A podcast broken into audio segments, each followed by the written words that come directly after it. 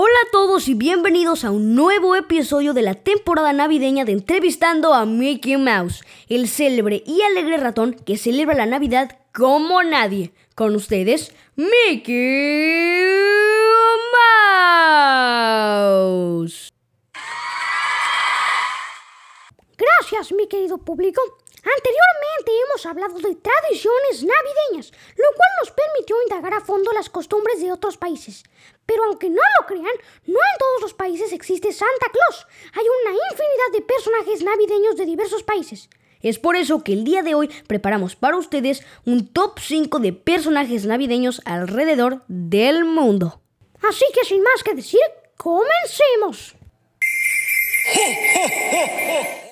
Número 5. Krampus. Hemos hablado de este personaje miles de veces en el podcast.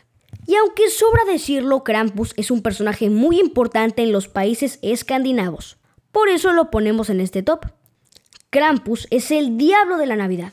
Este ser es mitad cabra, mitad demonio. Captura a los niños traviesos y los esconde en su saco para llevarlos al ardiente mundo subterráneo.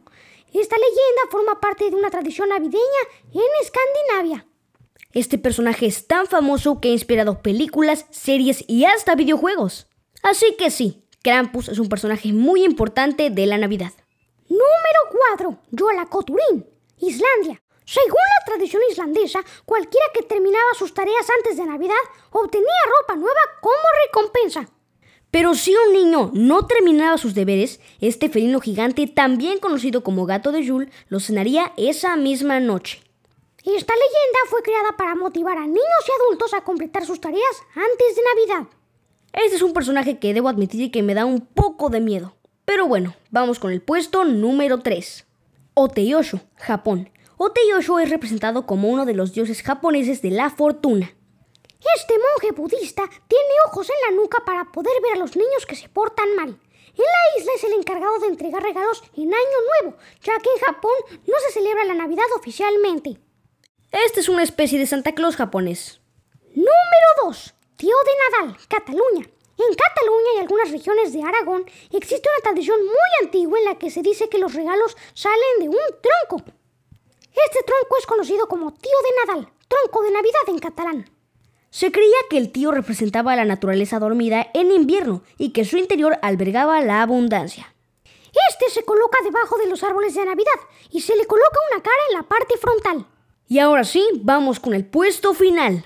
Olencero, País Vasco. En el País Vasco quien reparte los regalos es el Olencero, un carbonero barrigón y bonachón que lleva el traje tradicional vasco.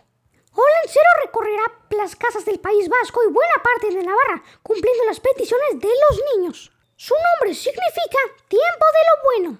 Y bueno amigos, hasta aquí el episodio de hoy. Esperamos que lo hayan disfrutado tanto como nosotros. Y que hayan aprendido algo nuevo este día. No olviden que mañana sale el nuevo episodio de la temporada navideña de Entrevistando a Mickey Mouse, así que no se lo pierdan. Nos escuchamos en el próximo episodio. ¡Adiós!